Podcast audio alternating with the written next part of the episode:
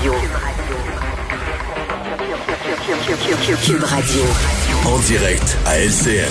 C'est le moment d'aller retrouver notre collègue dans nos studios de Cube Radio. Salut Geneviève. Salut Julie, je suis contente de te retrouver. Hey, j'ai l'impression que ça fait une éternité, effectivement, parce que j'ai dû m'absenter en raison de la garderie de mon fils qui avait trois cas positifs. Euh, finalement, en début de semaine, on n'a pas pu se parler. Alors, bien heureuse d'être avec toi aujourd'hui. Oui, à tour de rôle, euh, des tests COVID ont être effectués.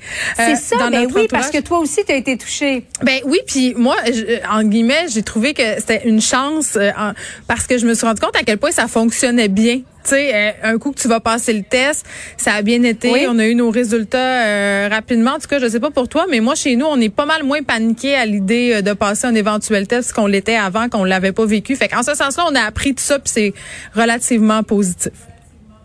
Bon, ben tant mieux. Moi, ça a pris trois jours quand même avant Oh, que j'aie le résultat de mon fils, mais ça, c'est un petit peu long. Hey, on va se parler de la semaine de relâche parce que M. Legault a fait une annonce hier, un point de presse, a annoncé différents allègements. Est-ce que toi, ça t'a aiguillé à savoir ce que tu allais faire pendant la semaine de relâche avec tes enfants, Geneviève? Bon, écoute, moi, je savais déjà que je pourrais rien faire, là, parce que bon, ben, j'habite à Montréal, euh, premièrement, Euh, puis je pense que ça n'a pas été une surprise pour personne là, de réaliser qu'on n'aurait pas d'allègement tellement au niveau de la métropole. Euh, J'ai été surprise, par exemple, quand on m'a annoncé qu'on allait rouvrir les cinémas.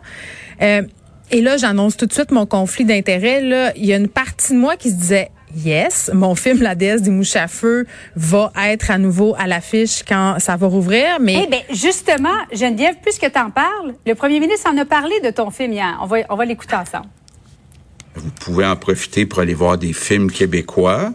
Il y a entre autres La déesse des mouches à feu d'Anaïs Barbeau-Lavalette qui devrait être à l'affiche. Dis ton film parce que c'est inspiré du livre que tu as écrit, bien sûr. On avait commencé la promo, la diffusion et tout ça avait été interrompu, donc ça, ça va reprendre. Ben- c'est pour ça que tu dis que tu es un peu en conflit d'intérêt. Ben oui, parce que c'était crève-cœur, évidemment. Le film marchait super bien. Il était une semaine en salle, puis après ça, oups, on a été confinés, on a fermé Ouais. les cinémas. Mais oui, euh, puis j'étais encore ambigu. Puis moi, je vais vraiment être super euh, sincère avec les gens. Là, Euh, j'ai pas l'habitude de, euh, de faire euh, des faux semblants. Oui, c'est sûr que la partie de moi là qui est à qui, qui, tu sais, qui est à la base de ce film-là, c'est basé sur mon livre. J'étais super contente que ça soit au cinéma. Mm-hmm.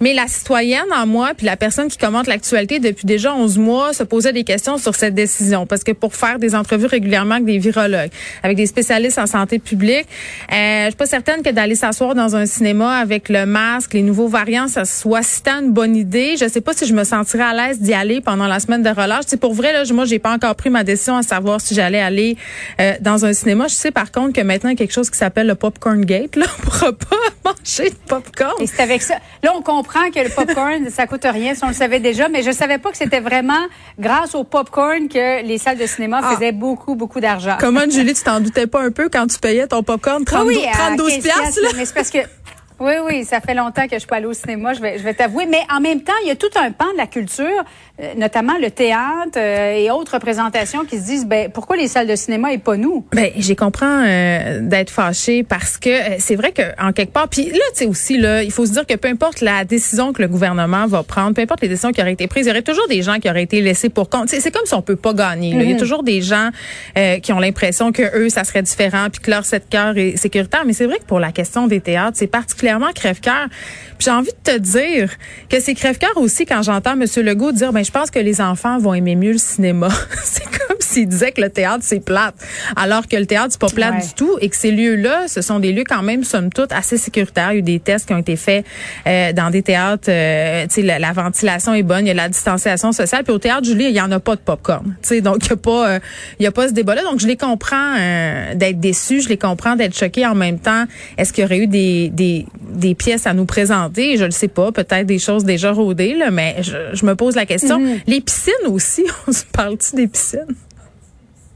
ben, non, mais as-tu vraiment envie d'aller te baigner avec tes enfants en temps de pandémie? Ben c'est ça. que je, je préfère aller dehors que d'aller me baigner. Là. Eh, la soupe aux petits pieds, là, je, je- on dirait que même en temps normal, euh, euh, les piscines publiques, Oui. pendant le temps de la relâche, c'est infernal, OK? Il y a des gens, là, puis en même temps, là, je te dis ça, puis je me dis, OK, mais peut-être que ça serait une bonne occasion parce que s'ils contrôlent le nombre de personnes, on pourra, euh, on Ouais. pourra peut-être être moins nombreux dans la piscine. Mais non, moi, j'aurais pas tendance euh, à faire ça. Puis même que je me suis dit, Parce qu'en fin de semaine euh, dernière, je passais devant des parcs, il y avait beaucoup de gens sur les patinoires, distanciation sociale difficilement respectable. C'est pas nécessairement parce que les gens euh, ne veulent pas la respecter. Moi, je suis rendue au stade où je me dis, ben écoute, si je vais glisser avec mes enfants puis qu'il y a plein de gens sur le dessus euh, de la colline, ben je vais mettre un masque. C'est ça qui va se passer. Ben dehors, effectivement. Bon, c'est moins problématique dehors, mais il y a concentration de patineurs et euh, euh, ceux qui euh, ceux qui aiment bien glisser, notamment au parc La Fontaine où je vais là, pas loin de chez nous. Hey, on peut mais bon, dire ce que, tu veux. Oui. Une semaine de relâche, ça peut être long si on a juste patinage et la glisse aussi comme activité là. Hey, Julie, c'est juste cinq jours. C'est juste cinq jours. C'est pour vrai là, je pense qu'on est capable de se débrouiller. Je, pense qu'on est capable. On mourra pas. C'est ça. Il y a des choses que ça. Ça aurait été difficile de plaire à tout le monde. Exactement. Voilà. Merci beaucoup, Geneviève. Bon après-midi à toi. Merci.